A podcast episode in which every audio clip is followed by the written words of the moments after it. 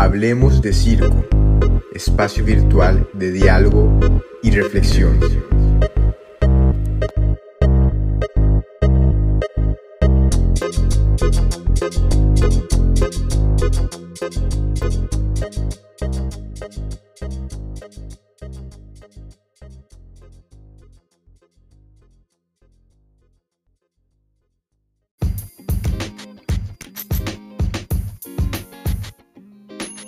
Capítulo 5 de Hablemos de Circo. En esta oportunidad nos encontramos con dos artistas de Latinoamérica que residen actualmente en Europa, específicamente en Berlín y en Madrid, si no me equivoco.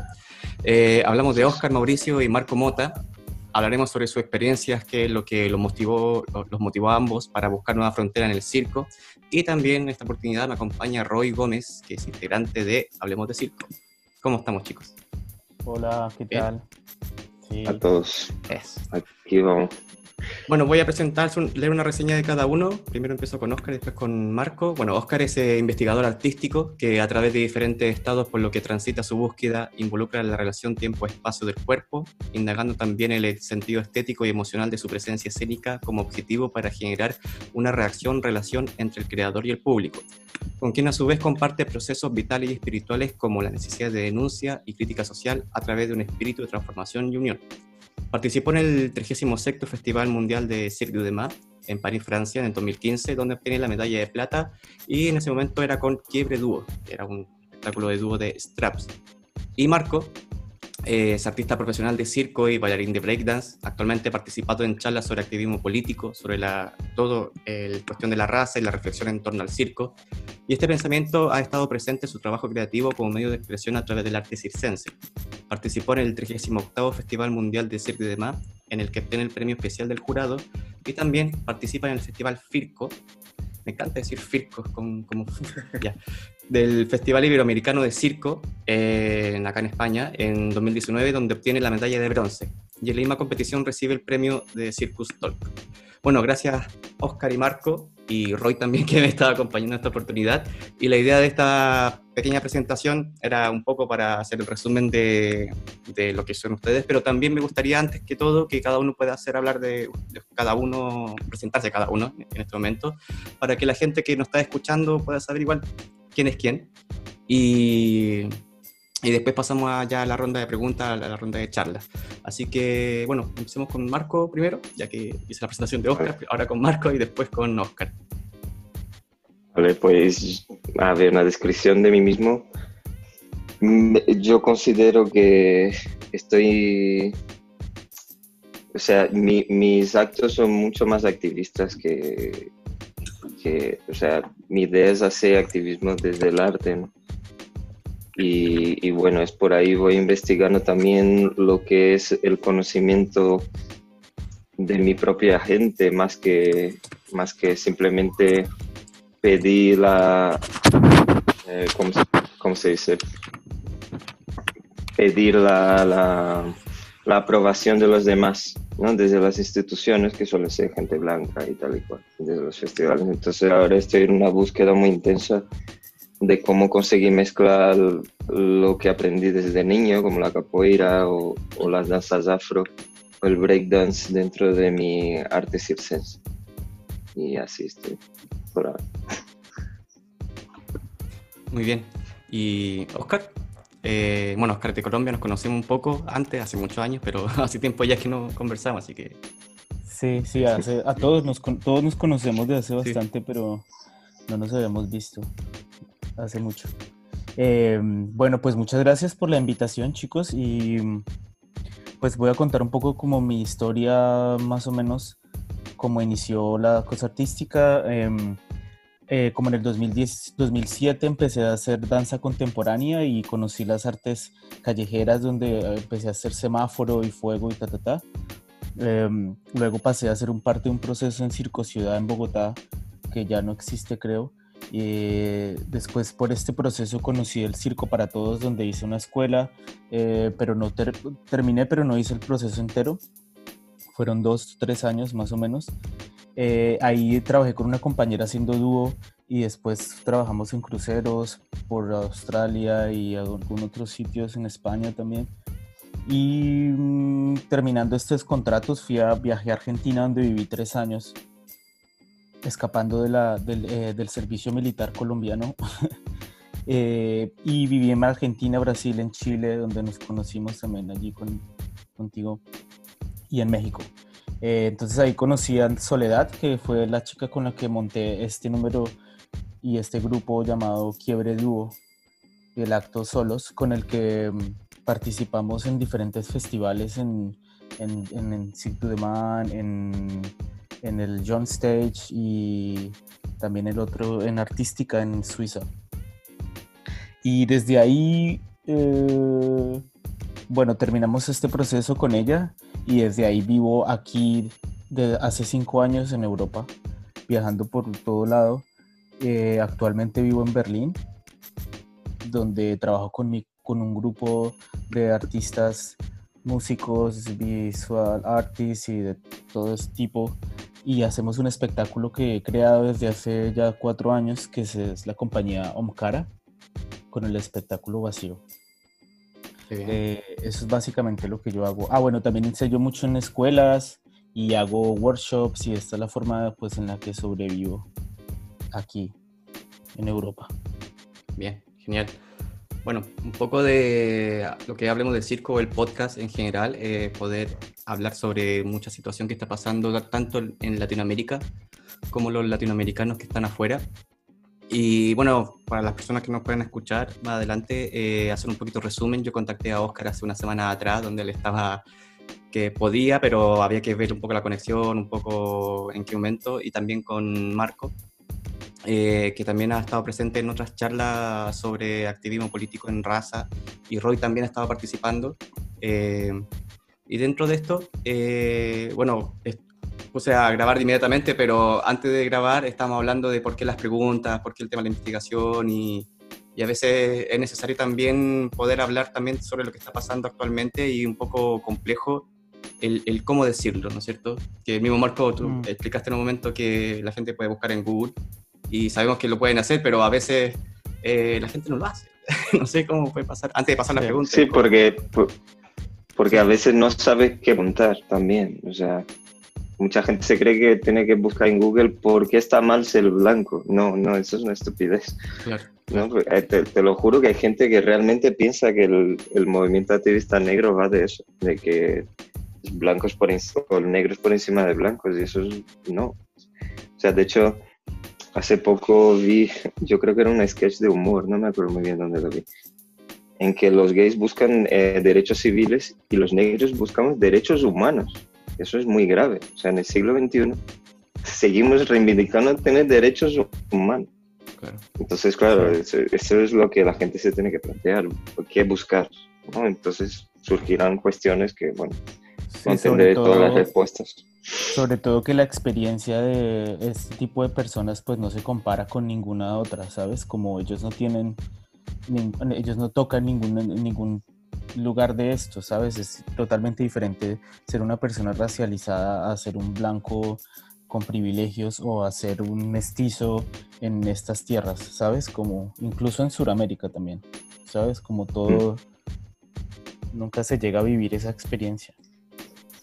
No saben qué es.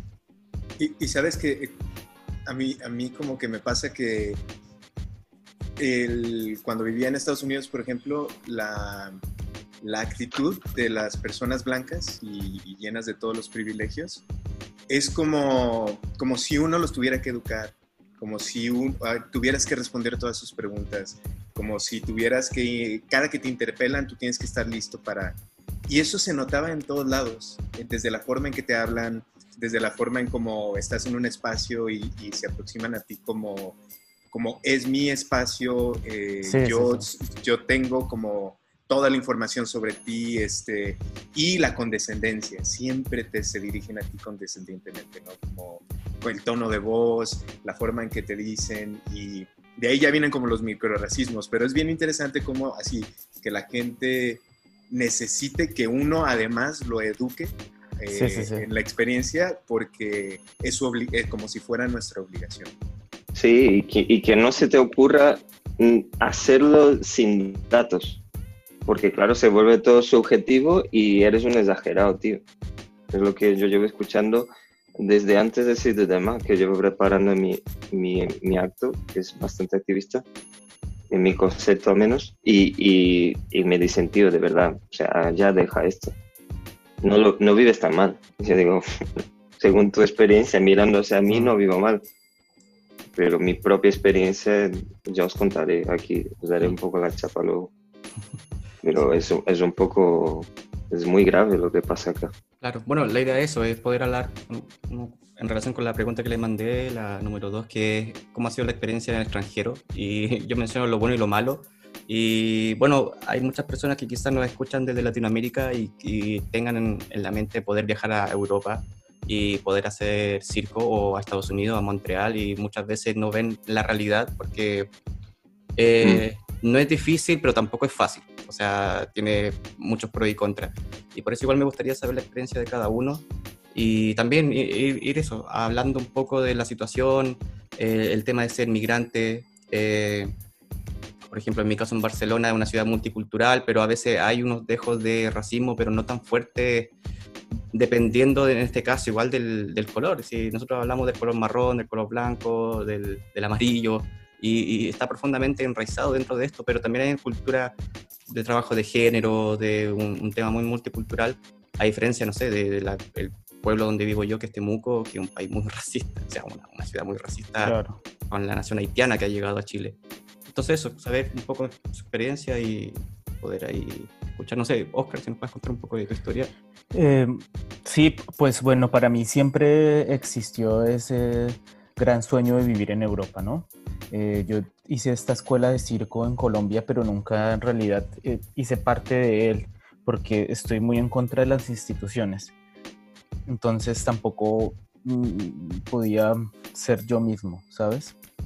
Tampoco me apoyaban mucho en ese proceso.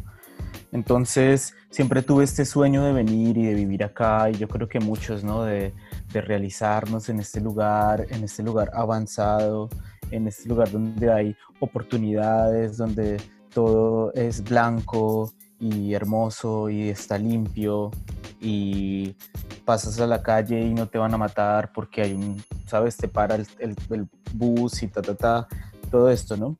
Eh, para mí fue una gran oportunidad y lo sigue siendo, pero yo creo y estoy totalmente seguro que hay una lucha y hay un objetivo de construcción muy fuerte que tenemos que hacer nosotros, de, de mirar hacia adentro, de mirar lo que tenemos, de ver lo que realmente somos y, no perder la esencia y lo que, lo que somos nosotros, ¿no?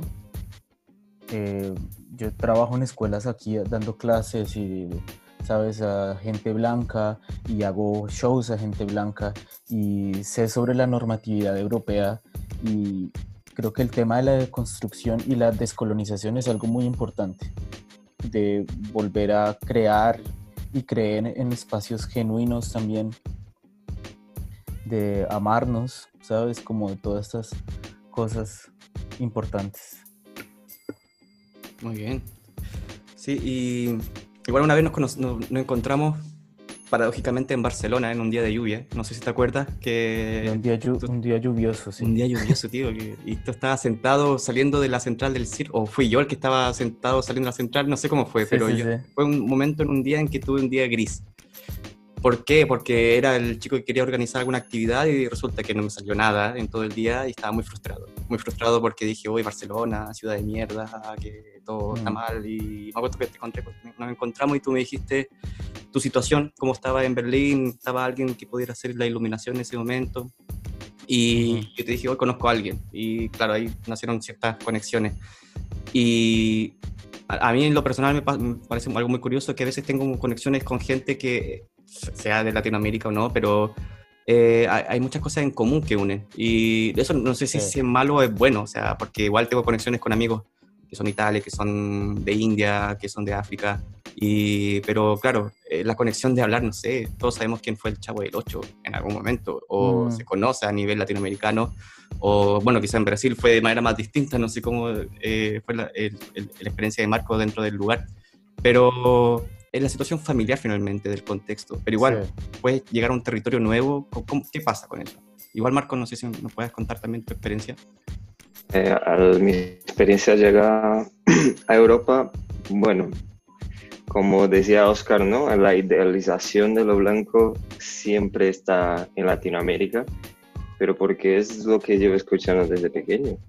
Que llegar a una, una gente civilizada y encontrar una gente incisada, primitiva, que significa sin historia, que básicamente es como ellos quieren pintarnos a nosotros, ¿no? Gente primitiva y, y sin historia. Que le- mm, todos sabemos que no, o sea, por- porque bueno, lo vivimos ahí y, y sabemos que tal. Entonces llega a Europa, pues bueno, te imaginas que aquí hay un Estado de Derecho y que te van a respetar por ser lo que eres y que no vas a tener ningún tipo de, de problema o, o tal. Y, y- mi ilusión se acabó a las dos semanas.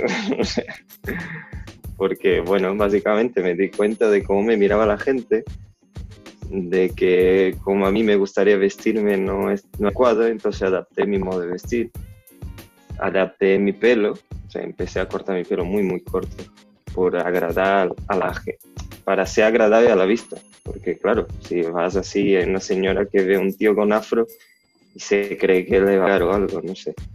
Y eso, o esa era mi sensación, no porque lo buscase, sino porque incluso mi propia madre me dijo, dijo, mira, aquí las cosas funcionan así. Eh, te tienes que adaptar o, o el sistema te, te va a hundir lo más grande. Entonces, bueno, eh, obviamente no es todo malo. Obviamente eh, desde Latinoamérica o desde Brasil, ¿no? que, es, que parece ser un continente aparte, pero que somos todos lo mismo. ¿no? Simplemente hablamos otro idioma que es el portugués. Eh, lo, lo que siempre digo es que antes del arte hay que sobrevivir. Y el, y el gran problema de Latinoamérica es que no puedes vivir del arte, o bueno, sí puedes, ¿no? No puedes esperanzar a la gente, pero sí puedes, pero de un modo un poco precario. Y cuando hablamos de circo, la gente tiene una serie de prejuicios que es muy complicado. Entonces, claro, Europa lo que me dio fue este, este, esta base de sobrevivir, ¿no? Para poder seguir haciendo arte como lo hago hasta hoy, porque tengo aquí mi familia. Entonces, la situación que estamos por hoy en 2020 con el COVID y tal, mi madre me está ayudando, yo estoy en su casa, entonces hay una serie de cosas donde yo puedo sobrevivir y luego ya puedo pensar en arte. ¿no? Y, eso es muy importante matizar. Pero ¿qué pasa? No nos ilusionemos demasiado con venir a Europa creyendo que esto es, es lo más bonito que hay. A mí, con 19 años, me metieron en una cárcel Sí. de inmigrantes eh, que se llama CIE, que es Centro de Internamiento de Extranjeros, si no me equivoco, las Ujú. siglas. Eh, allí hubo un maltrato psicológico bastante intenso. La policía no, ya te digo yo que se cree que la piel nuestra es más dura y, la verdad no, no se anda con chiquitas. Y la verdad lo, lo que más me jodió fue la tortura psicológica. ¿no? Me quitaron la ropa, me hicieron una revisión completa, como así se dice. Eh, me quitaron todas las pertenencias, no dejaron llamarme a mi madre hasta que les dieron la gana, que no me acuerdo cuánto tiempo pasó, porque la verdad ha sido bastante jodido el momento. Estuve unas cuantas horas encerrado con gente que no había cometido ningún crimen, pero yo eso no sabía, porque había barrotes y estaba en una celda, para mí eran, yo, yo no sabía que, que el por qué para empezar, porque no había armado ningún jaleo, eran las 10 de la mañana, y un policía decidió que me iba a parar. Y me paró y efectivamente no tenía documentación en aquel momento. Entonces, bueno, eh, yo siempre digo que a mí no me encarcelaron por ilegal, porque si yo fuera un tipo rubio, jamás me hubieran parado, ¿no? o con unos rasgos más aceptables. O sea, mi gran crimen fue tener más melanina de la que a ellos le parecían bien. ¿no? Entonces, claro, esto, ahí te das cuenta que los, el derecho humano básico de ir y venir, una persona racializada no lo tiene. O sea, yo, yo para ellos no soy humano, entonces no tengo este derecho. Y eso es algo que hay que dejar claro. Europa tiene, es muy hipócrita a la hora de, hablar. ¿no? Siempre nos miran por encima, ¿no? nos ha vendido su idea colonizadora de que son mejores y tienen más, que son la cuna de, de la civilización y no sé qué, pero no. Aquí se vulneran todos los derechos humanos posibles. Yo creo que es como una, la, es una, una contradicción constante con los medios de comunicación y todo esto que se vende de aquí para afuera. Y, mm. y de verdad no se, no, hay un no se fomenta ningún espíritu crítico, ¿sabes? Como es vacío y tampoco es un pensamiento caducado, ¿sabes? De, una supuesta verdad que ya ha existido hace mucho tiempo y que sigue existiendo y que, y, que seguimos, ¿sabes? Siguiéndolo y creyendo en él, ¿sabes? Por eso queremos vivir acá, por eso mucha gente se quiere venir acá y en realidad yo creo que hay que, hay que eso, fomentar un espíritu crítico mucho más profundo y tratar de encontrar y de buscar una verdad, ¿sabes? Más algo que realmente nos identifique, ¿sabes? Como que nos conecte profundamente. Y por eso hablo de la espiritualidad en ese momento, ¿sabes? Mm. Total. Y bueno, esto ha sido un poco mi experiencia en Europa.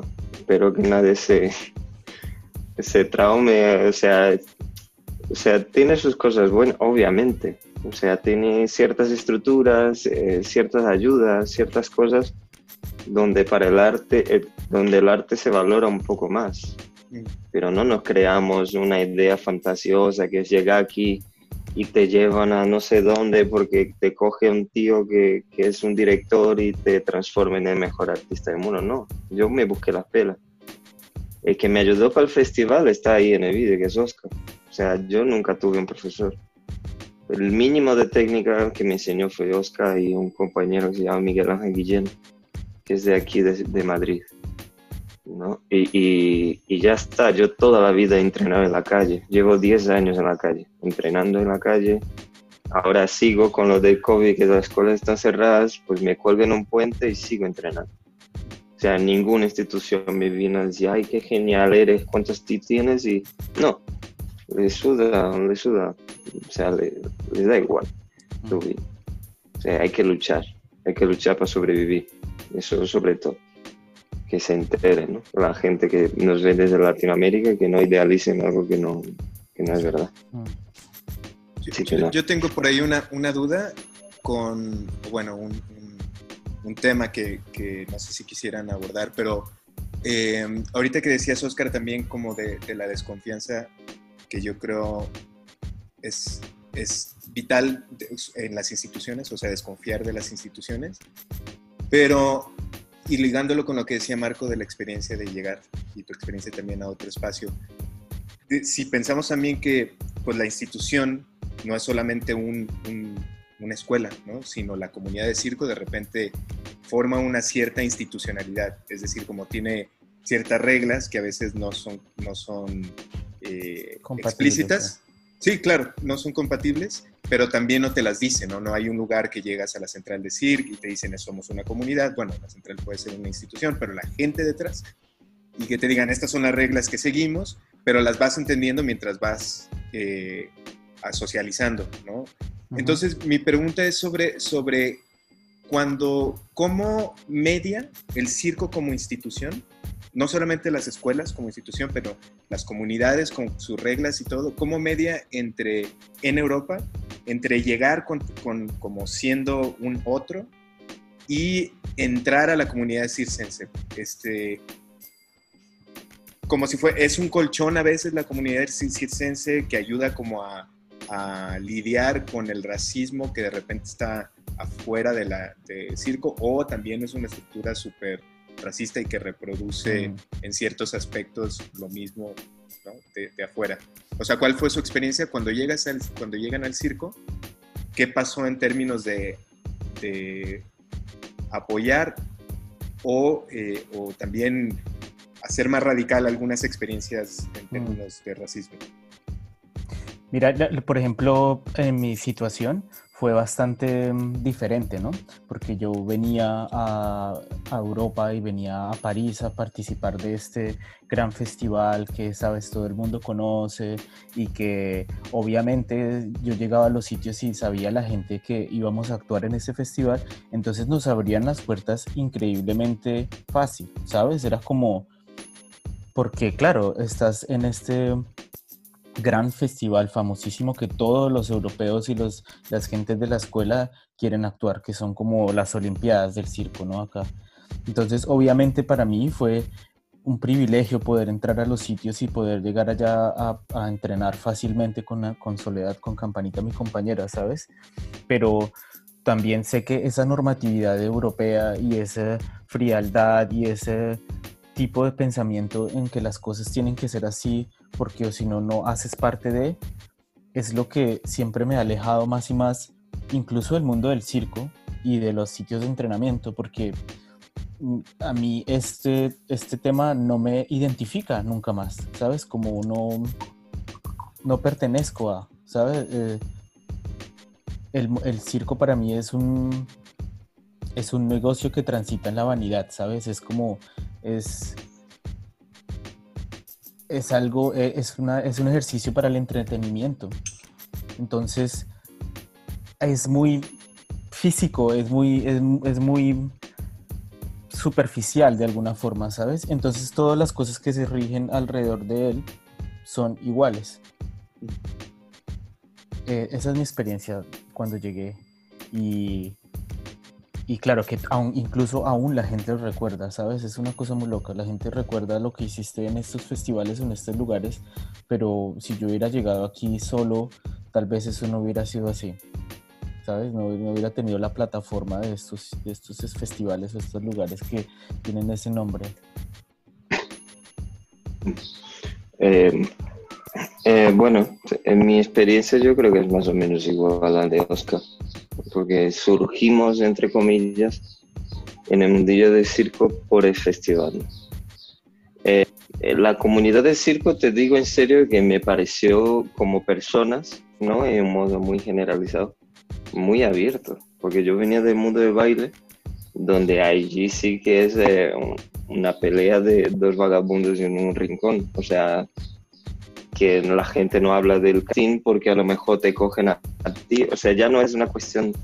O sea, en el mundo de baile yo veo como mucho más veneno. En el mundo de circo yo veo a la gente como mucho más dispuesta a compartir, dispuesta a, a estar y, y, tío, ¿por qué no entrenamos aquí en tal sitio y tal? Es como mucho más tranquilo, yo me sentí muy acogido ahí. De hecho, por, fue uno de los grandes motivos de yo querer cambiar de, de, del mundo de baile al mundo del circo. Ahora sí, cuando ya empezamos a hablar de trabajar, la cosa ya se desmadra un, un poco, ¿no? Eh, porque es muy diferente y entrenar con tus colegas o con la gente que te conoció y tal y, y que entables una amistad que flipas al tener que lidiar con un director que tiene una visión súper limitada de ti como persona simplemente por venir donde vienes y por tener el color que tienes. Porque claro, hay muchos estereotipos, ¿sabes? hay muchas ideas falsas de lo que de lo que tú eres, de lo que vienes a hacer acá, a de lo que ellos hacen y lo que tú las expectativas que tienes de ellos también, ¿sabes? Y al final ellos ellos la onda que llevan es si no te adaptas a su narrativa, hasta luego que es básicamente, mira, te, Marco, te voy a coger estos plumones, te lo vas a poner con un tanga, como eres brasileño, eh, me vas a bailar una samba y hacer capoeira. Mm. Y yo tengo un no rotundo y me dicen, pero ¿por qué eres así exagerado? Y digo, bueno, pues porque, porque es que no me interesa. Tengo un montón de calidades que las puede disfrutar, pero una de ellas no es que yo me ponga plumas y, y me ponga a bailar samba, porque es que no es que esté mal eh, el acto de, de, hacerlo, que a ver, es parte de mi cultura. Pero está mal que solamente pueda hacer esto. Y mira que yo llevo muchísimos años, en, bueno, muchísimos. Llevo unos cinco años en el mundillo del circo.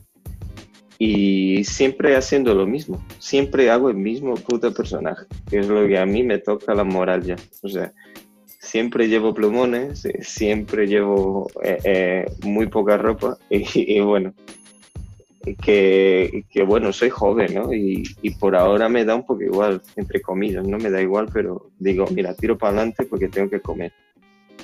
Pero me gustaría que, que, que hubiera otra narrativa, ¿no? Y, que, y, obviamente eso es racismo. No sé si yo lo dejo claro para que la gente se dé cuenta, porque muchas veces dice, ah, no, si es un vestuario, no, eso es racismo. Porque encasillarte en un estereotipo es racista, ¿no? Y no dejarte tener voz para decir otro tipo de cosas es racista. Mm. Porque simplemente tú tienes que agachar la cabecita y hacer lo que te diga el director, que dice que los colombianos porque ha visto la serie Narcos y tal, pues le pongo ahí con unos polvos de talco y, y hace la risa. Y al negro bailongo, pues le pongo con unas plumas y tal. Es racista. Yo lo dejo claro porque hay gente que todavía no tiene eso claro. Y el problema de esto que nos afecte en la vida real es que no solamente te afecta a nivel laboral, esta movida te afecta en tu cotidiano. Porque cuando vas a entablar una relación sentimental, por ejemplo, el, siempre es la misma historia.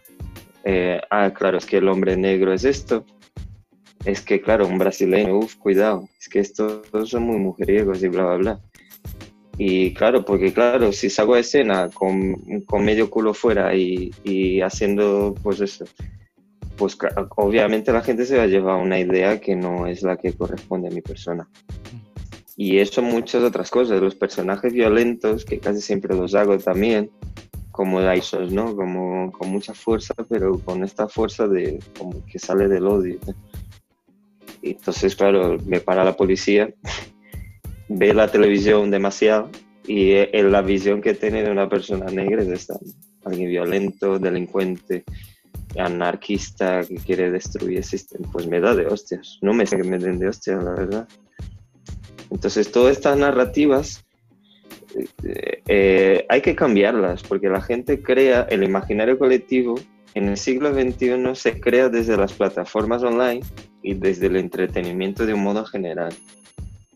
Por eso somos tan pesados con que no queremos hacer ciertos personajes ya. No es porque seamos caprichosos y tengamos vergüenza de nuestra cultura y bla, bla, bla. No, no, no. Sí, yo estoy muy orgulloso de ser brasileño de ser afrodescendiente, de bailar samba y de bailar capoeira. Y las plumas yo las llevo porque no son un disfraz. Yo solo llevo plumas en mi pelo y para mí no es un disfraz, para mí es algo bonito y tal. Pero ya es hora de otro discurso. No va a ser que el colombiano sea siempre traficante y el negro siempre, siempre que te tiene que, que excitar y, y, o yo qué sé, o que el que te robe, yo qué sé. Entonces, bueno, eh, esta es mi experiencia ahí.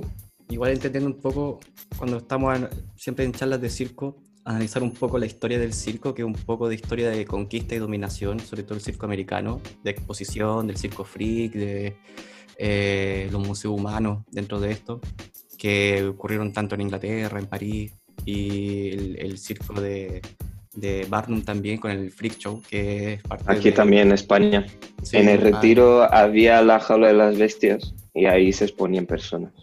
Claro, y dentro de eso eh, sabemos que el circo mantiene esta esencia de entretenimiento y de show business que es tan frecuente, ¿no es cierto? Y hay un circo comercial que se asume. Sí, sí, sí. Pero dentro de eso también lo positivo creo yo que hay un circo de experimentación, un circo de, construcción, de otra validación que también hace necesario este tipo de charlas también para poder denunciar también que hay microracismos también, hay micromachismo, nosotros ahora mismo estamos cumpliendo con un micromachismo porque somos cuatro hombres hablando sobre sí, circo y lo mismo también, ¿dónde están los espacios también para poder abrir? Y la idea es que estas charlas sean estos espacios de denuncia, poder abrir también y, y autorreflexionar de lo que nosotros como latinoamericanos pensamos que es el circo, qué circo queremos, sea performativo, sea callejero, sea cultural o intercultural, multicultural, acultural, punky, como sea.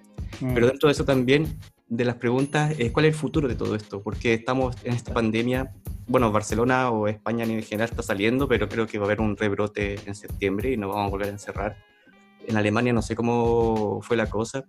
En Latinoamérica está como comenzando ya eh, se, ve en Chile que va para peor la situación. Y, el circo, ¿cómo se enfrenta frente a esto? Porque finalmente, eh, ¿de qué sirve el circo frente a una pandemia? Y eso es a mí una de las grandes preguntas que me he hecho cuando me encerré y todo se cerró, o sea, dentro del, entretenimiento. No sé cómo cada uno vivió su experiencia dentro de esta situación también. No sé, Oscar, si me puedes responder. O bueno, aquí, aquí en Berlín, la verdad que hemos sido muy suertudos y muy afortunados porque todo este tema de la pandemia no se vivió tan fuerte. Eh, hubo unas ayudas incluso del gobierno para la gente que vivía aquí y tal entonces es como que la gente nunca ha estado en pánico o ves mucha gente en la calle, ¿sabes? Como los alemanes pues, cumplen las reglas y saben que tienen que tener su máscara y el espacio y ta, ta, ta. Entonces en realidad yo no lo viví tan fuerte como muchos otros en España, en Italia, en otros lugares, ¿sabes? Que no me, fui muy privilegiado de poder haber estado acá y de disfrutar de mm, mi soledad también. Eh, yo la verdad del futuro no trato de no pensar, como me afecta demasiado mentalmente pensar en qué va a poder, en qué va a pasar, porque todo está incierto, todo es una locura, esto está en constante cambio. Y respecto al circo, pues no sé, siento que es un gran momento de pausa y que es importante eh, es interesante también, es doloroso, eh, es más pesado todo. No tenemos ningún futuro monetario ni nada de esto, pero, pero me parece necesario. Creo que la gente del circo necesita reflexionar más sobre todas estas cosas que son básicas y que son mucho más importantes que en entrenar 10 horas al día. Eh, entonces, por este lado me parece me parece muy importante, ¿sabes? Que la gente y todos nosotros reflexionemos como un colectivo y no individualmente.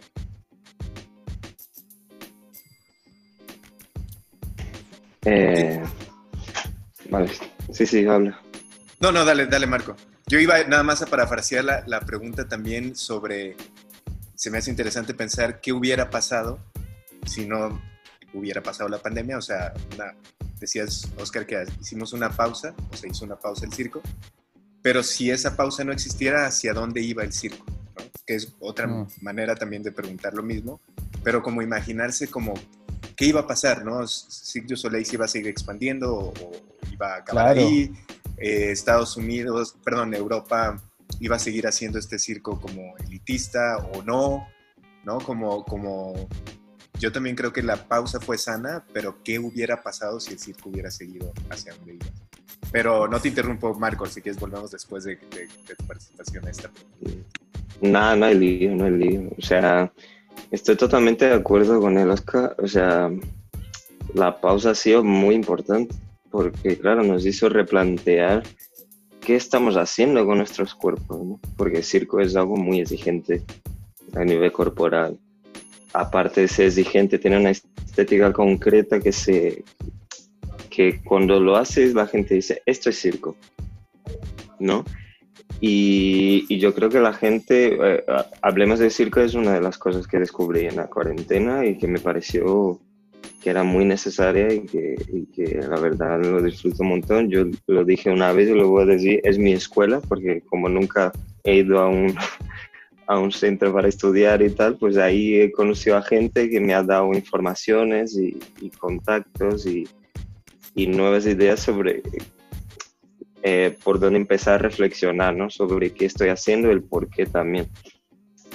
Eh, es, el circo dentro de las artes escénicas me parece que tiene mucho que ofrecer todavía. O sea, yo veo futuro. Yo no veo como que haya un, a ver, estamos ahora mismo que ningún tipo de artista puede hacer shows, ni Kate Perry ni, ni yo, o sea, nadie, porque no puedes aglomerar gente, o sea, que da igual que seas Caetano Veloso que seas un chaval en tu esquina de casa, o sea, no puedes hacerlo. Entonces no pensemos en tanto en eso, sino de cuándo podamos hacer lo que vamos a hacer, porque esto va a volver, el ser humano necesita el arte para vivir Y nos hemos dado cuenta más que nunca ahora en cuarentena, porque yo no conozco a nadie que no haya pasado este, esta cuarentena sin leer, sin escuchar música, sin ver películas, sin ver series.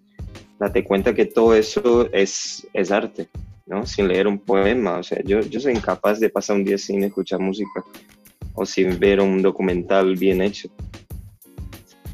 Entonces, ahí está la respuesta. O sea, es algo nuevo, la gente necesita cosas nuevas, la gente necesita el contacto humano porque al final estar tanto tiempo en casa nos ha hecho también echar de menos esta idea de voy a un concierto o voy a ver un show o voy tal. Pero lo más importante de todo es qué vamos a hacer con, cuando, es, cuando uno pueda ¿no? hacer un show, que vamos a repetirlo de vamos otra vez postular a la escuela más importante que nos cobra 17 mil euros el, el, año, creo que es, y que nos enseñe lo mismo y que seamos un patrón del sistema más y sigamos reproduciendo toda esta movida o vamos a buscar nuestros medios, como lo hice yo, como lo hizo Oscar, de crear algo alternativo, original. Y que no deja de ser circo, ¿eh? ojalá, porque circo para mí, yo, yo no sé cómo no sé muy bien cómo catalogar el circo. si alguien me pregunta, ¿qué es el circo? Digo, bueno, depende a quien, a mires y a quien lo preguntes. Circo para mí es como englobar todas las artes posibles en escena. La música en directo, la acrobacia, eh, el teatro, sea, todo a la vez. Para mí, para mí eso es circo porque de lo contrario se vuelve gimnasia y para eso voy a ver una competición en las Olimpiadas. Que no critico, ¿eh? pues son atletas y más quisiera yo hacer un triple hacia atrás. o sea, no. Pero eso, eh, para mí en concreto es cuando así que pueda yo esté preparando un show que habla de mi historia acá en Europa, que es mi historia y la de muchos también donde quiero poner música en escena, actuar, bailar, hacer acrobacia, por supuesto, hacer cintas, por supuesto. Pero que el foco principal no es el truco más loco que voy a hacer, sino la historia que quiero contar. Entonces yo creo que la reflexión es un poco esta, ¿no? ¿Qué quieres? ¿Qué vas a hacer con toda tu información?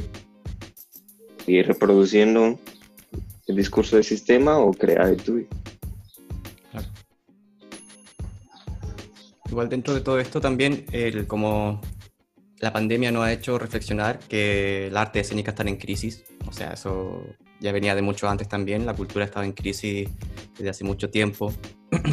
Muchas denuncias sobre acoso, tanto en las películas hollywoodenses, incluso en Chile han ocurrido el tema de funa a ciertos profesores también o artistas de circo que se han englobado hace mucho tiempo y eso me ha hecho reflexionar también, o sea, sin la pandemia eh, no habría podcast en este momento, no, no habría Hablemos de Circo y esto surgió por una necesidad muy, eh, quizás puede ser egoísta en algún momento, porque teníamos que estar encerrados para poder juntarnos, y eso es algo muy paradójico también, para poder hablar. Y muchas veces la gente de circo, eh, como lo dice Oscar, hay espacios que solamente son de entrenamiento, que muchas veces está esa metáfora de que es un gimnasio solamente, no, no cumple un rol de encuentro, de reflexión, de, de, que se ha visto, o sea, yo en Barcelona lo he visto, eh, hay ciertos lugares quizás más independientes que son un lugar para poder reflexionar, pero hoy en día ya es, diferente.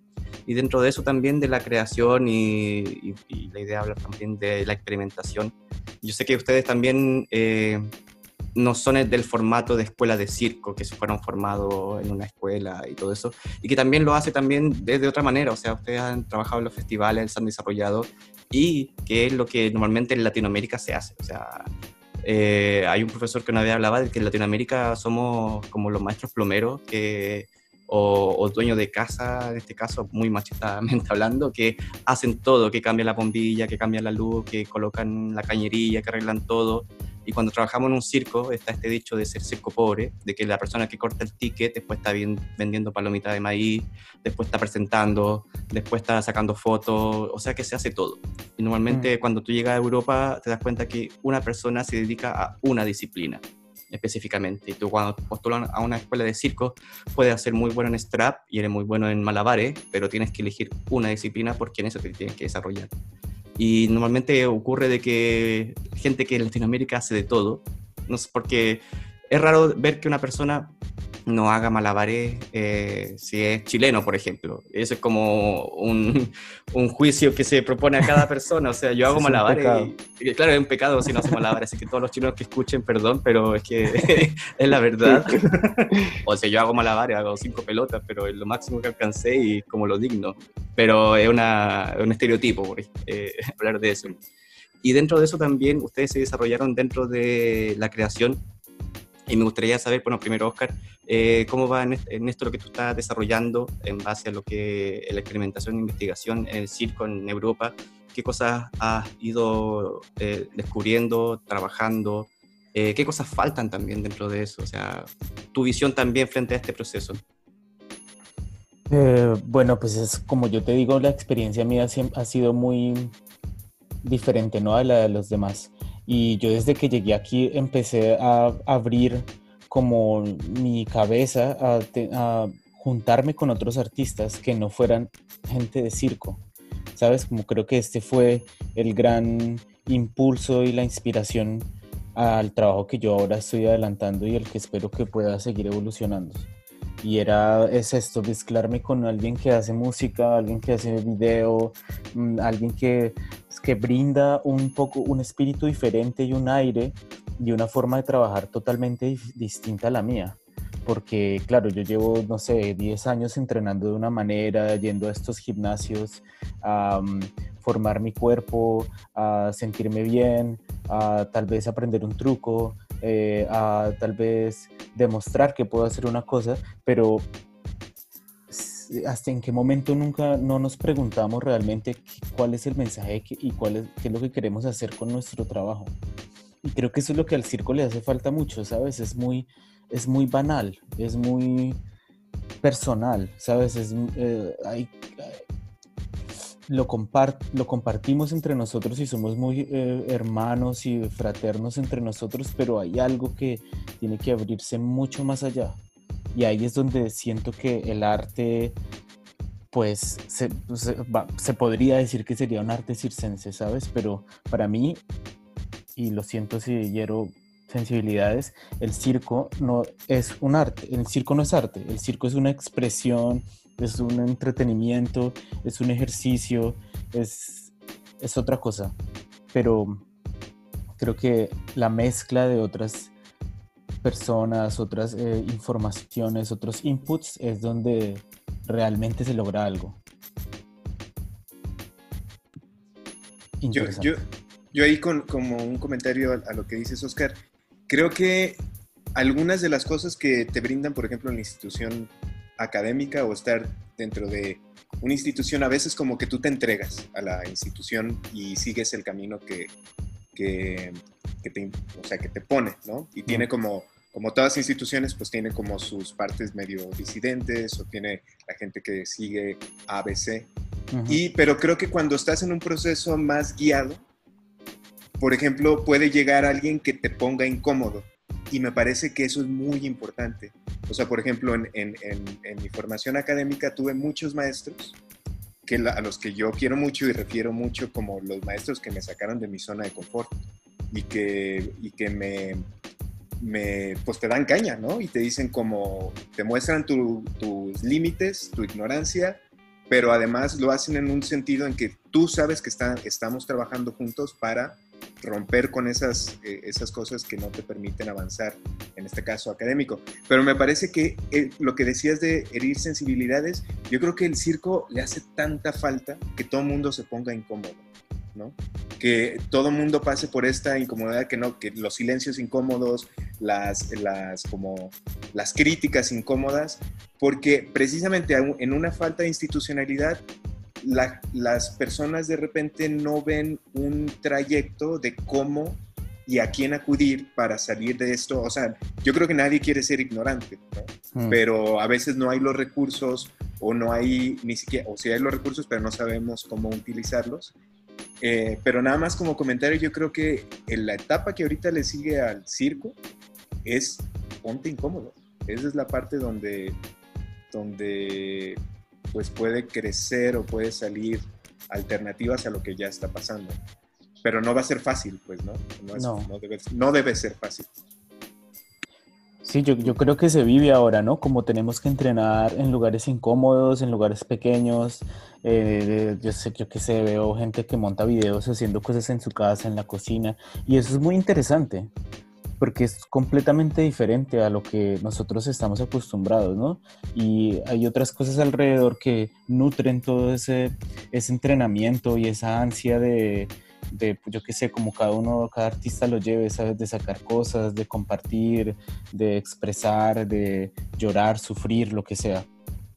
Entonces para mí es un gran momento importantísimo de abrir ojos también, de darse cuenta, de ir hacia adentro, de investigar, de saber de dónde vienen las raíces de cosas y, y, sobre todo eso de fomentar un espíritu crítico, ¿sabes? De saber qué es lo que estoy haciendo y a dónde voy y por qué y para qué.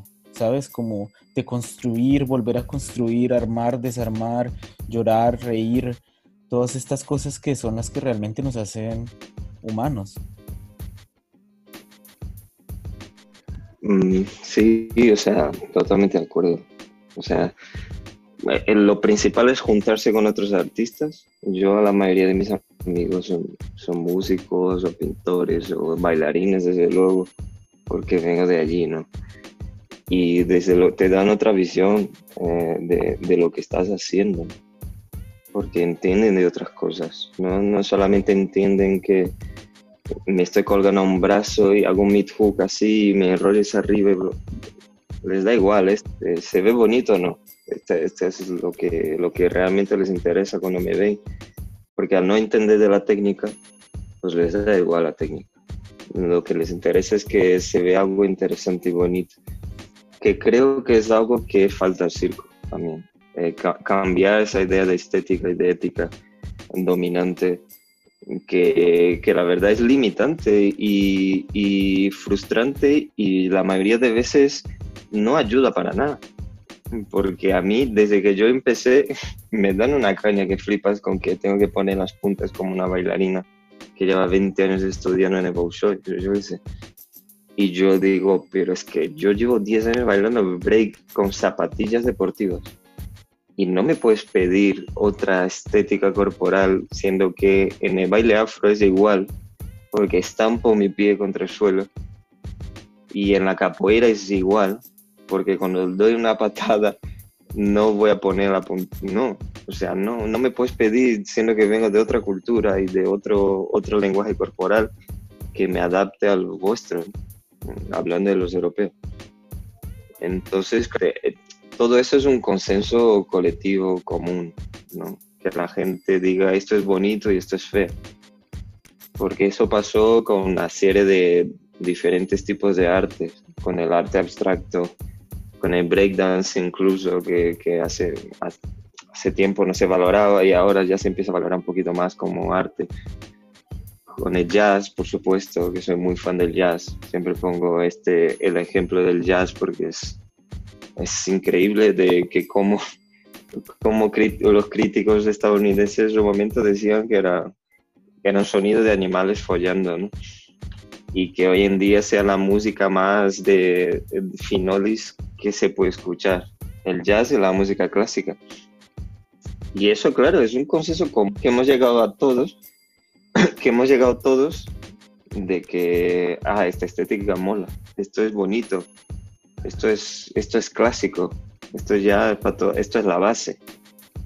Destruyamos un poco esa idea, ¿no? Porque yo creo que si la conseguimos destruir, la creatividad va a crecer muchísimo, ¿no?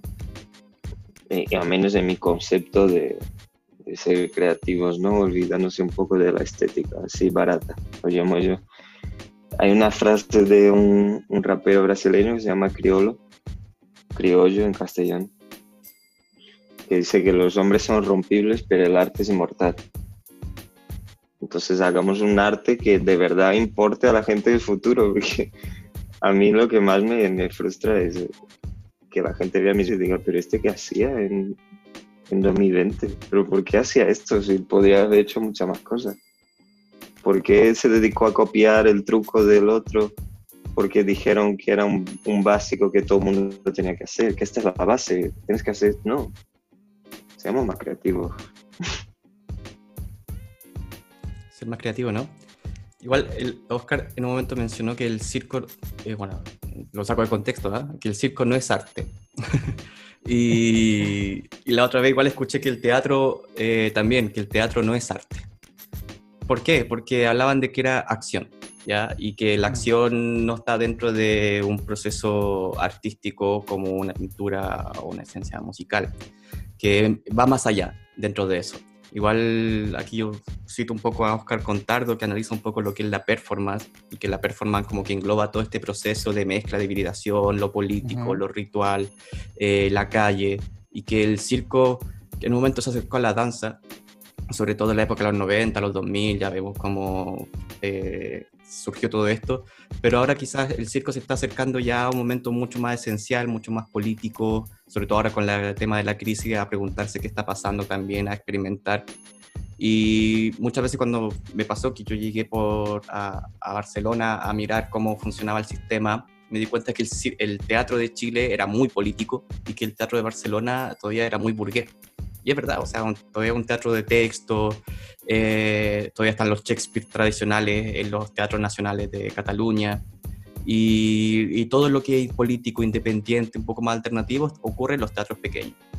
Y el circo no es excepción también dentro de esto, que, que dentro de esto todavía hay un circo obviamente de entretenimiento, de festivales, similar al Festival de Monte Carlo, está el Festival de Girona, un festival donde llega el, este circo soviético desde Rusia, desde China, desde Cuba, que también es formidable, tiene una esencia tradicional, pero dentro de, también de, de, de, cómo poder hacer un circo que pueda hablar de la raza, de lo político, de lo femenino eh, o, o, lo feminista, el género, el, el rol o el anti-rol dentro de todo esto. Y algo que yo me hacía preguntar, aquí falta algo, como que cuando llegué a Europa dije, vengo a la cuna de, del pensamiento y me di cuenta que no, que en Latinoamérica estaba la cuna del pensamiento que yo quería ver, que era como el boom latinoamericano que ocurrió en literatura, y que en circo quizás uno quiera demandar su propio boom del circo latinoamericano, pero un circo experimental.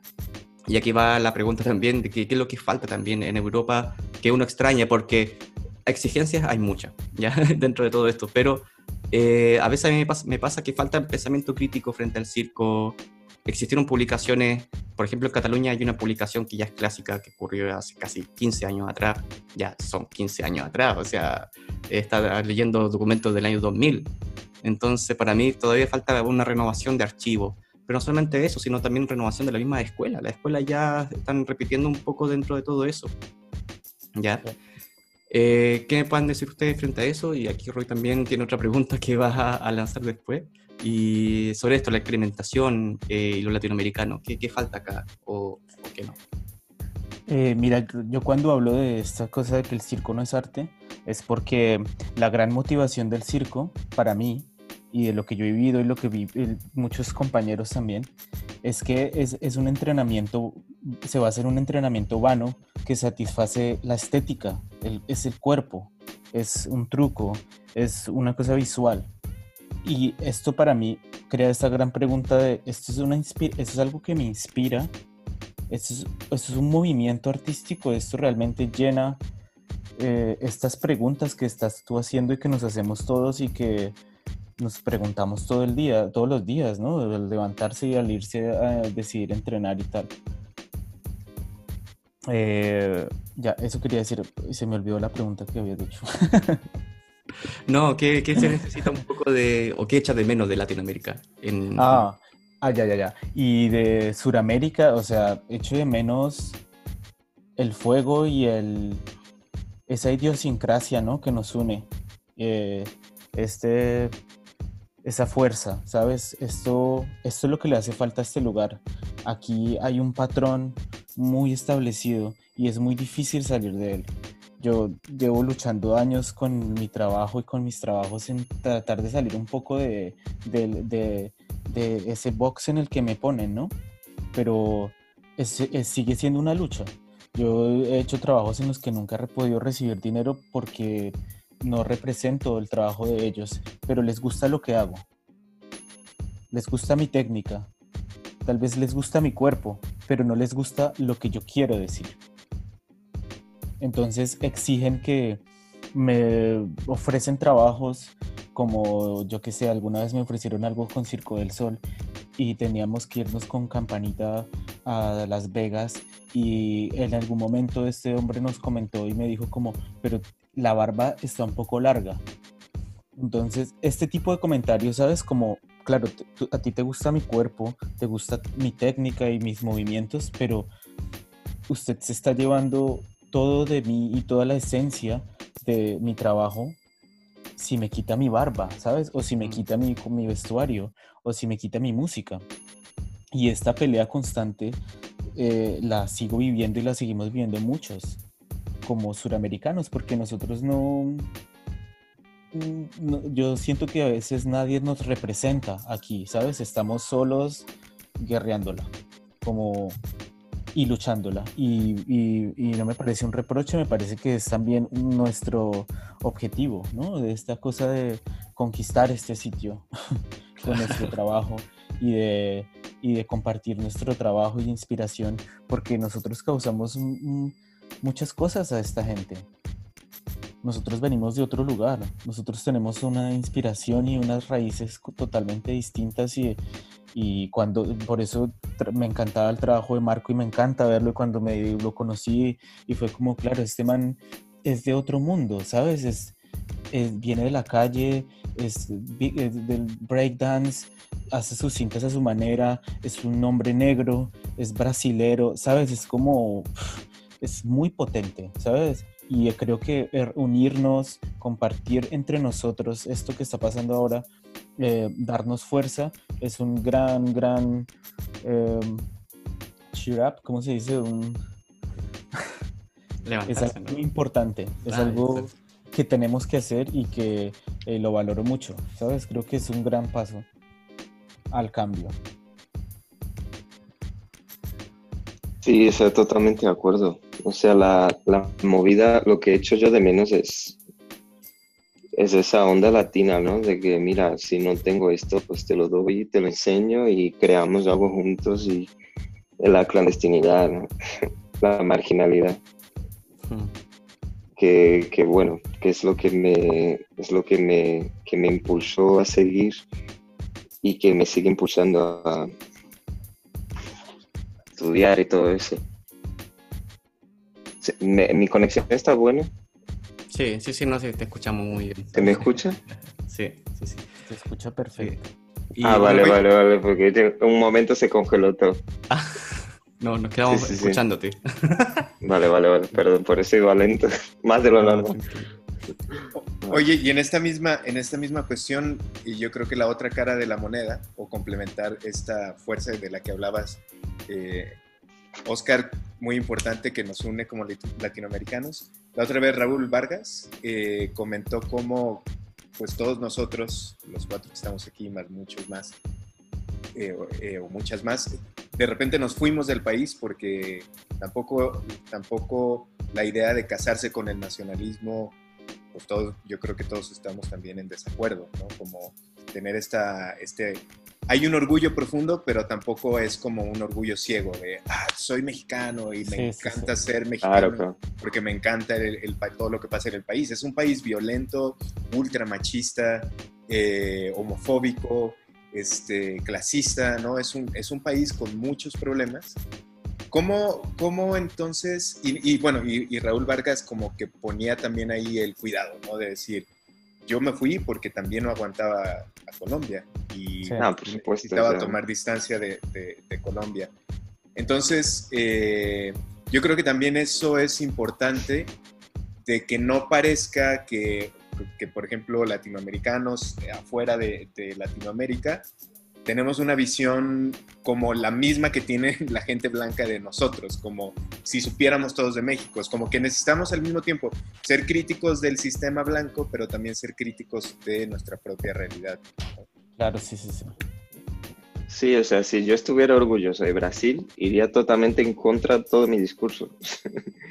o sea, Brasil es un país ultrafascista, donde yo desde los 13 años de edad llevo sufriendo brutalidad policial, eh, donde he perdido a muchos, mucha gente querida por la violencia policial, unos amigos y otros colegas, o sea que no es una cuestión de nacionalismo, sino es una cuestión de saber que allí también hay información. Hay información desde las culturas originarias del país, de las comunidades indígenas. Hay información desde la diáspora africana, en mi caso, porque yo vengo de Salvador de Bahía, que es el sitio donde más población afrodescendiente hay después del continente africano. Entonces, claro, yo he, vivido en África, como se puede decir, vamos. Una África desplazada, pero en África. Entonces, de eso sí estoy muy orgulloso, de, de toda la cultura que giraba alrededor de mí cuando yo vivía allí. Pero desde luego que no estoy orgulloso del presidente que tengo, de la gente que, que es un 70% de la población, que es ultra fascista ultra racista. Yo lo digo tal cual, sin ningún, sin ningún tipo de, de vergüenza ni nada, o sea, son así. Y lo, que, lo único que me queda allí es luchar, por eso me fui también. Por eso mi madre me trajo aquí a Europa, porque ya veía la hora de encontrarme muerto. ¿no? Porque es una realidad. O sea, mis amigos que murieron, yo estoy seguro de haber estado allí con ellos estaría en el mismo sitio porque éramos del mismo grupo de baile y andábamos juntos todo el rato de fiesta y de no sé qué, de competiciones aquí y competiciones allá no es un nacionalismo ciego, ¿no? Sí, entendí. no es que, sí. Perdona, que... no, no, es, saber que tenemos información que aportar, porque desde Europa siempre se nos dice que África nunca aportó nada, que Latinoamérica nunca aportó nada, ¿no? Porque, bueno, no tenemos historia, no tenemos tal, pues no, pues justo lo contrario, tenemos mucho. Y, es que también es importante lo que dices de que la historia la vivimos, pero como la historia con H mayúscula la escriben los colonizadores, entonces nuestra historia no está en libros, no está en... Entonces, eh, a veces hasta nosotros mismos nos cuesta ponerlo en palabras, porque es una cosa que llevamos como más como en lo que decías, Oscar, en el corazón, en las emociones, en la fuerza, pero eso no quiere decir que no tengamos historia, como mucho nos ha recargado mal. Mm. Claro, y yo creo que es algo muy importante de recalcar, ¿sabes? Como esta, esta cosa que nos caracteriza a nosotros, que puede ser un cliché en el exterior, es, es una fuerza muy potente y que esa puede ser algo espiritual, algo banal, lo que sea, pero, pero hay algo que hay que investigar dentro de ello. Yo también me pregunto ahora con lo que decía Marco, es como si uno viene, uno cuando viene a este lugar, viene buscando una inspiración o una oportunidad. ¿Sabes? En esa decisión de venirse para acá porque para mí mis, inspiraciones artísticas son de, de Sudamérica, son de la naturaleza, son de, los africanos, son de la gente afligida, pero este lugar me brinda una oportunidad que Exactamente. tal vez yo no, no, sabes, nunca la logré, nunca la pude tener tan, tan viva como ahora. Igual aquí hay una lucha muy fuerte constantemente por eh, mi situación, por ejemplo, de conseguir unos papeles todavía, ¿sabes? Como de saber cómo voy a hacer el otro año, ¿sabes? Toda esa situación nunca termina. Pero tal, tal vez puede ser algo personal, como una, algo que no he solucionado conmigo mismo. Pero también hay un impedimento ahí, ¿sabes? Como es, es, evidente, es muy complicado, es muy difícil. Eh, el sistema me, me, me, impide evolucionar, ¿sabes? Mm. Aquí en Colombia, en, en, Argentina, en Brasil, es como... El sistema, bueno, es, es, es como, perdón, es como lo que dijo Bolsonaro hace, no sé, unos meses. Dijo que la cultura para él era algo que la mayoría de la gente le gusta no lo que unos negros quieren hacer. Porque él hablaba de, de, pues, de unas subvenciones al cine o algo así, ¿no? Sino que él quería que la cultura fuera algo de la mayoría. Y él lo dijo tal cual, la cultura es algo de la mayoría y me da igual. O sea, ese es el sistema donde vivimos, donde mi propio presidente es un genocida de mierda, pero bueno. lo curioso de eso. Igual siento que hay un poco, cuando hablamos del concepto de la patria, este concepto chauvinista de exacerbar la patria por todo. Y creo que eso es lo que hay que evitar cuando hablamos un poco de qué lo que es, queremos tanto en Latinoamérica o en Europa, pero sí buscar esta... Eh, eh, cuando tú hablas de la inspiración también, por ejemplo, yo cuando hablo de Chile también siento el, del, contexto del pueblo mapuche, ahora se celebró el Huatripantu, que fue el cambio de ciclo y toda esta como visión que está dentro de eso. Yo creo que lo necesario es reivindicar también qué, qué, pasa con los pueblos indígenas que están siendo oprimidos también, que están siendo asesinados. En Chile ya han habido muchos eh, loncos que han sido asesinados también, bueno, Catrillanca, Matías Catrileo hace muchos años atrás también. Y dentro de eso no solamente el caso de Chile, sino el caso de México, el caso de Colombia, el caso de Brasil, y que también es ser una voz dentro de, de, fuera del continente y también una voz artística dentro de esto. Entonces, por eso también esta concepción de que el circo tiene que tener su lado político también de denuncia frente a la situación que está pasando a, nivel global, dentro de toda esta variedad de circo que hay. Eh, bueno, estamos pasados los minutitos ya, pero igual podemos seguir ya con una última pregunta dentro de esto, que creo que Roy tiene una última pregunta o reflexión dentro de todo esto. Sí, yo, yo tenía eh, la duda de, de, cómo pensar los festivales mundiales de circo, ¿no? Eh, desde esta perspectiva más crítica, más reflexiva que hemos estado compartiendo. ¿Cómo, cómo, cómo lo definirían ustedes? Uh, ¿Para qué sirven? ¿Qué tipo de escaparates son? Uh, a lo mejor las cosas positivas que permiten, pero también como qué deberíamos de reclamarle a los festivales de circo.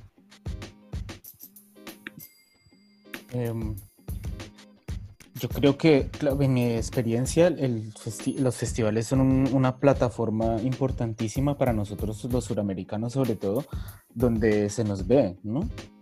Eh, nosotros hemos luchado y lucharemos siempre por tener una voz y tener algún, un momento de luz entre toda esta carrera y este camino que nosotros tenemos. Pero lo que siempre eh, me dolía un poco de todo este tema de los festivales cuando fue Marco también que yo estuve acompañándole y era que el reconocimiento nuestro era como una anécdota, no era por un acto importante, como por un acto que representaba algo importante, así tuviera una profundidad que fuera basada en algo importante, ¿sabes? Entonces, estos, estos festivales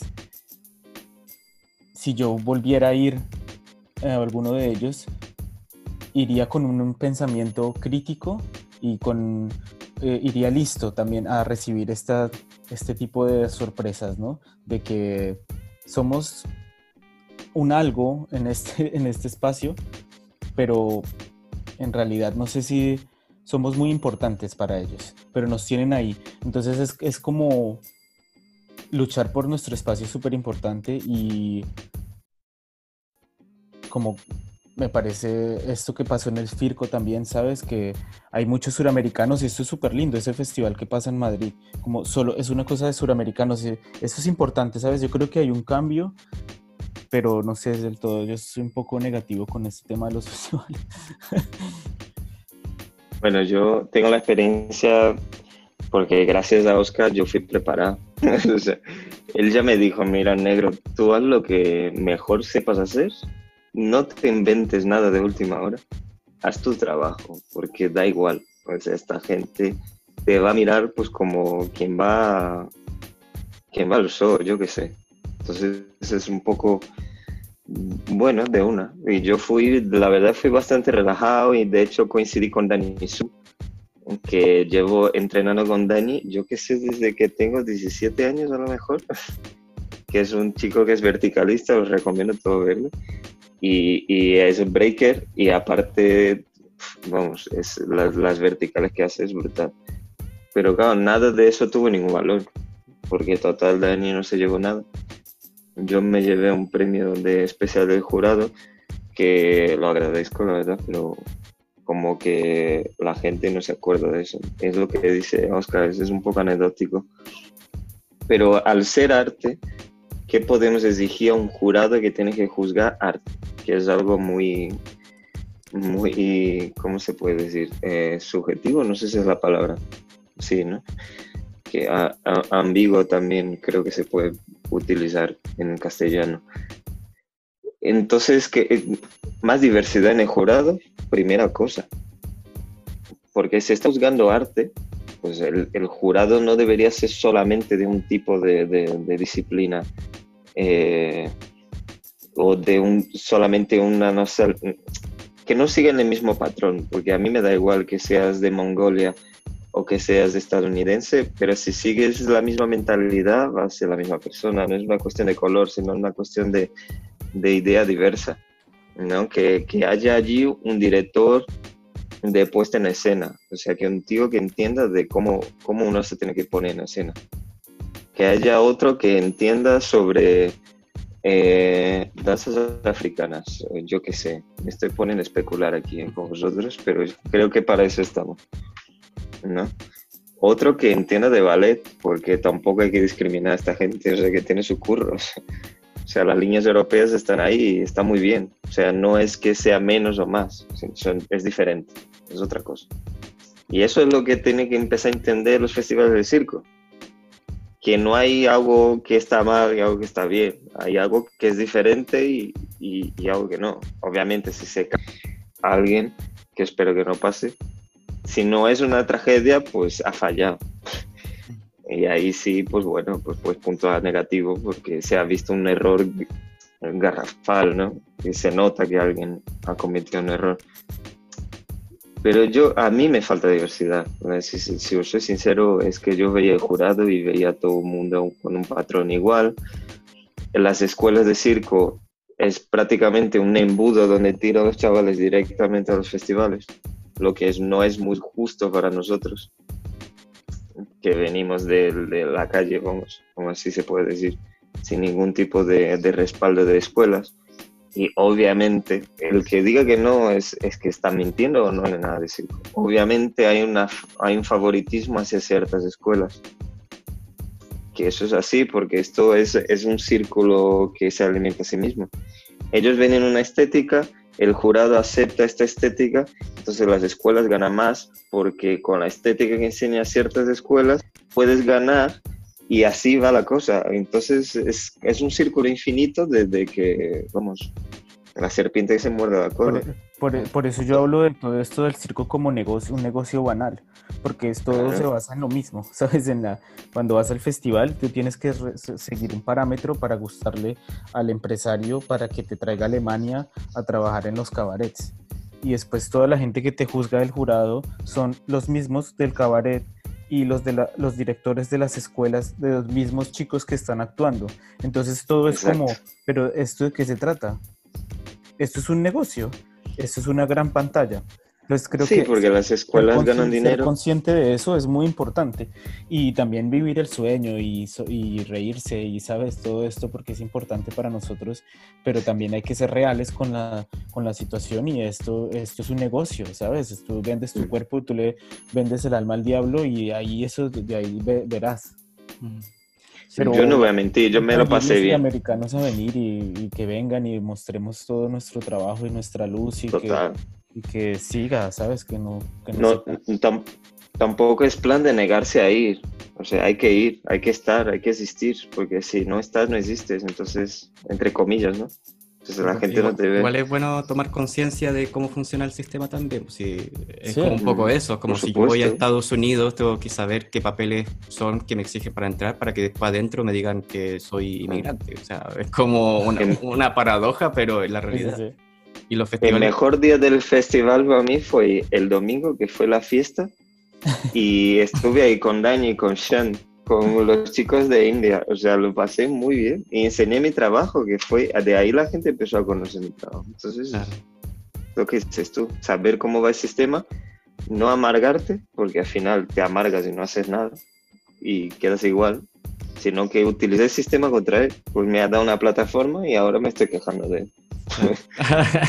eso, eso, eso, es así, o sea, suena hipocresía, pero no, soy un tío inteligente no soy tonto. O sea, yo sé que, ¿qué hago? No, no voy, porque sois todos blancos y sois de la misma escuela. Pues no, sería un tontico. Y estaría en mi casa comiendo fosquitos o lo que sea. Entonces, bueno, quitemos peso, quitemos peso y vayamos. Sí, un espacio para reivindicar. Y eso, ese es como lo que se busca también dentro de todo esto, que finalmente sabemos cómo funcionan los festivales, sabemos cómo funcionan las escuelas, que algunas reciben más dinero, o el típico dicho que se dice de la Academia del Teatro, que quién la tiene más larga, que es como aquí un tema muy de macho, también muy patriarcal, de que el hombre como, como poder y finalmente yo creo que hay que cambiar esta, esta visión de tener este tema de patria, tener una matria, o sea, tener una mirada mucho más mm. materna dentro de esto, mucho más solidaria, mucho más colaborativa. Y que ojo, que esto no, no pasa en Latinoamérica, o sea, en Latinoamérica pasa exactamente lo mismo, un tema racista, un tema de odio, de xenofobia, de, de homofobia también dentro de todo este espacio. Y la idea que poder reflexionar también hacia un tema que sea colaborativo, un tema de asociatividad, un tema solidario, y poder reivindicar también estos espacios como un espacio también de denuncia, pero también un espacio de afecto. Entonces, mm. dentro de eso es lo importante. Igual para llegando al final, perdón, pero igual ahora les voy a pedir que cada uno también pueda decir eh, palabras ya para ir concluyendo. Eh, también, eh, Roy, si tiene alguna otra pregunta, eh, pero estamos pasados la hora por si acaso. Igual la gente que nos escucha está, están fascinados, así que no se preocupen. Una cosa, que el, el, Festival Firco fue el que más me encantó, te lo soy sincero. O sea, me lo pasé muy bien y la gente ahí me cuidó lo más grande. Eso sí, llega el tipo de Cirque Soleil y, da un premio a unos chicos, creo que eran franceses o, o belgas, en el Festival Iberoamericano. Entonces, de ahí entiendes perfectamente. Esto fue para mí la paradoja perfecta de cómo es el sistema. El tío, por sus huevos, decidió que iba a dar premios a, unos chicos europeos que no competían. Estaba allí como para entretener y tal. Ah, ya, ya. No, competía. No, no, no, no. Porque eran europeos, eran de Bélgica. O sea, habían salido del ESAC. Y yo no entiendo por qué el tipo de Cirque du Soleil se empeñó de que iba a dar premio sí o sí a pesar de la negativa de la, de la gente de la organización y tal. Obviamente, o sea, yo no sé qué pretendía, pero la gente del festival todo bien, o sea, es un festival que muy grande, o sea, me cuidaron un montón y tal, pero esa, ese punto en concreto me pareció una anécdota interesante a la hora de realmente ver cómo funciona la cosa. Pero bueno, ya me callo, perdón. Roy Oscar. Eh, no, yo, yo creo que pues agradezco mucho el espacio y todo esto que estamos hablando. Y mm, yo creo que lo más importante, más allá del circo y del arte y de todo lo que sucede en el mundo y de lo que pasa internamente nuestro, eh, es muy importante crecer de verdad, ¿sabes? Como preguntarse, saber qué es lo que consumimos, eh, los medios de comunicación, qué es lo que nos representa y qué es lo que nos hace a nosotros mismos lo que somos, ¿sabes? Eh, por eso todo esto de los estereotipos y de las imágenes que tenemos y de las expectativas que tenemos todo el tiempo de cosas que a la final no, no es nuestro. ¿Sabes? Como esta, esta deconstrucción, esta cosa, esa transformación me parece muy importante y que ojalá todos pues podamos seguir en esta, ¿sabes? En este proceso en ese camino. En preguntarnos de qué se tratan los valores occidentales, todas estas cosas, ¿sabes? Como de qué es la verdad, qué es lo que comemos, qué es lo que, qué es lo que me estás diciendo, ¿sabes? Mm. Eh, eso me parece lo más importante de todo, la base de, pues, de toda nuestra existencia. Yo, yo en relación ahorita a lo que decías, Víctor, como que em, todos sabemos cómo funcionan las escuelas, los festivales. Eh, nomás me iría dos pasos atrás y diría que no tanto.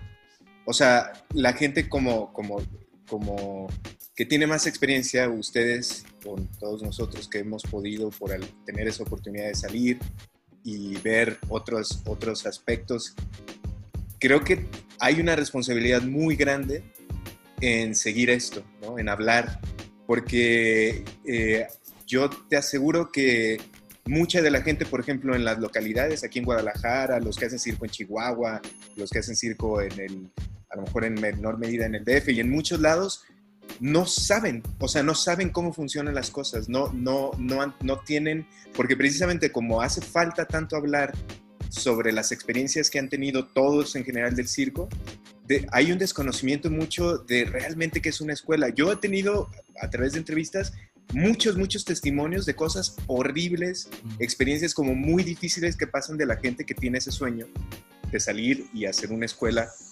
Y siempre son cosas o hay, hay momentos muy, muy difíciles.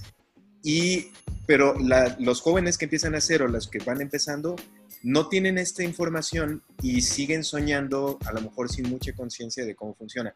Entonces yo lo regresaría un poco y diría, hay una responsabilidad muy grande de los que tienen un poco más de conocimiento, más experiencia, de hablar y de compartir experiencias y de organizar foros y de empezar a decirle las verdades a la gente, al menos desde, desde la perspectiva propia, para que de menos tengan conciencia y se puedan preparar. Sí. Sí, sí, sí, totalmente. Totalmente. Yo cuando empecé esto no tenía ni idea. Sí, bueno, y dentro... Ah, perdón, dale, Oscar. Perdón, perdón, pero sobre todo porque hay muchos, eh, creo que la mayoría de los suramericanos que yo conozco que viven acá vienen a Europa para hacer una escuela. ¿Sabes? Es como el objetivo y, y muchos están aquí por eso. Yo, hay muy pocos que están como en esa situación como la mía, que yo que sé, vinimos a hacer un festival y yo no hice escuela en realidad. Entonces creo que sí es muy importante que se formen estos espacios y, de informar a la gente realmente de qué es lo que se trata de ser una institución de circo y todo lo que esto encierra, ¿no?